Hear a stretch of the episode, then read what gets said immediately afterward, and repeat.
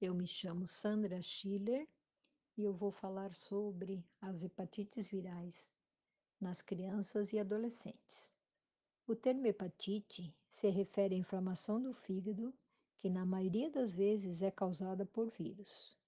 Os principais vírus hepatotrópicos, ou seja, aqueles que têm tropismo ou atração pelos hepatócitos, onde se instalam e se replicam, são eles: vírus da hepatite A, hepatite B, hepatite C, hepatite delta e o vírus da hepatite E. Modo de transmissão das hepatites. As infecções pelo vírus da hepatite A e pelo vírus da hepatite E são adquiridas pela via fecal-oral.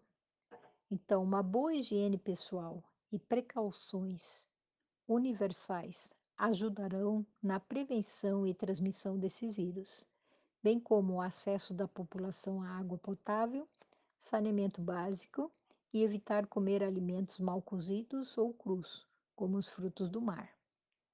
As hepatites virais B, C e delta são transmitidas pelo sangue, principalmente pela via parenteral, percutânea e vertical, ou seja, ao nascimento do bebê também pela via sexual.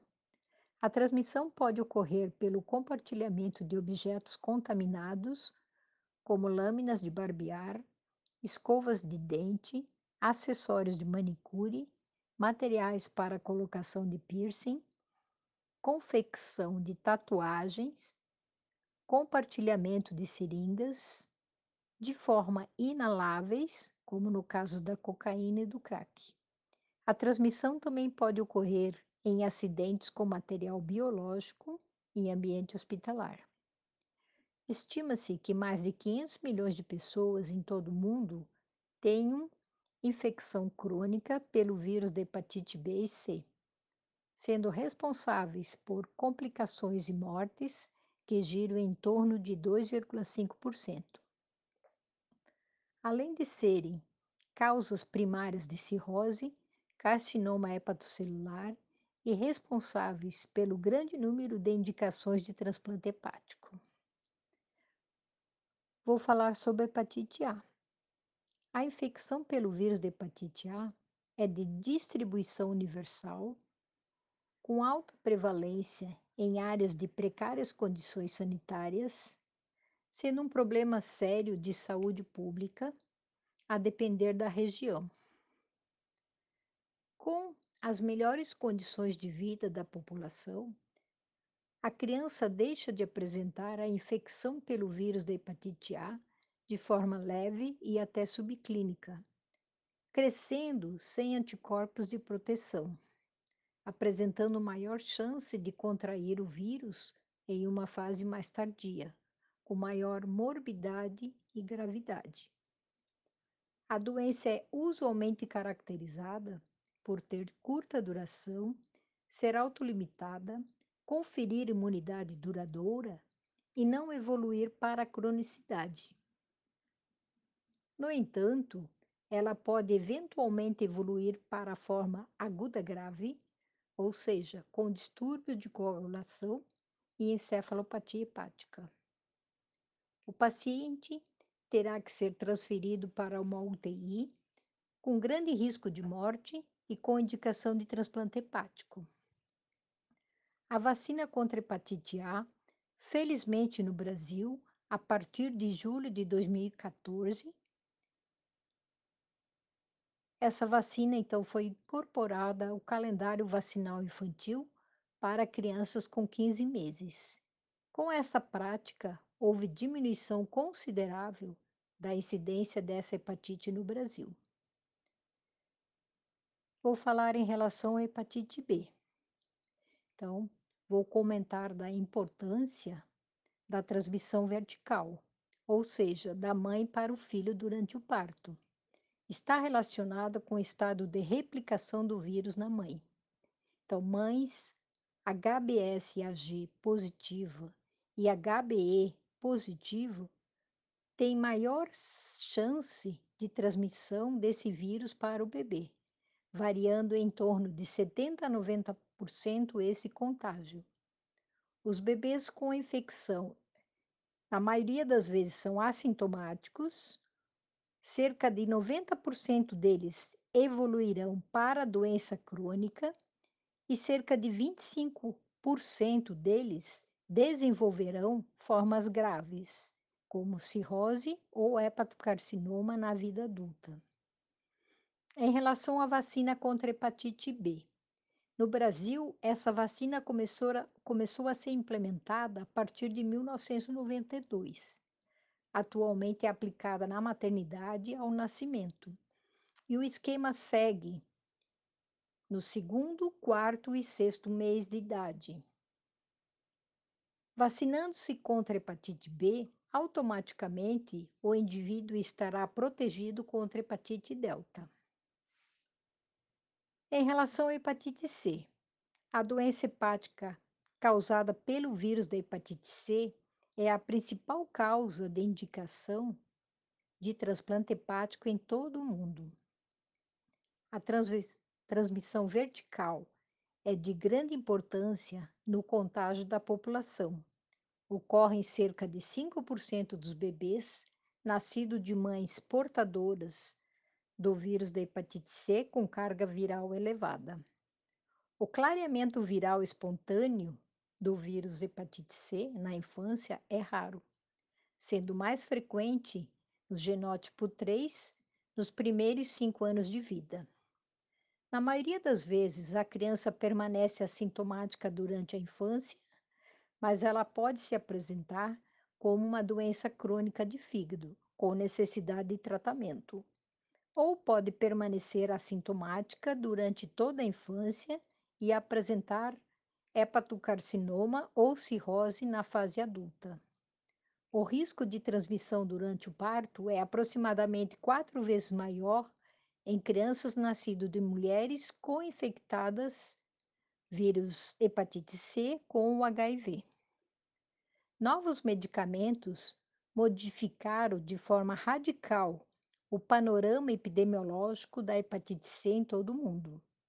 Atualmente, o tratamento é feito com os chamados antivirais de ação direta, DAA, sofosbuvir, daclas, daclatasvir, via oral por 8 a 12 semanas, com taxa de cura de mais ou menos 95%. A meta mundial é a erradicação da hepatite C até 2030. Não há vacina contra hepatite C. Agora vamos falar da hepatite delta.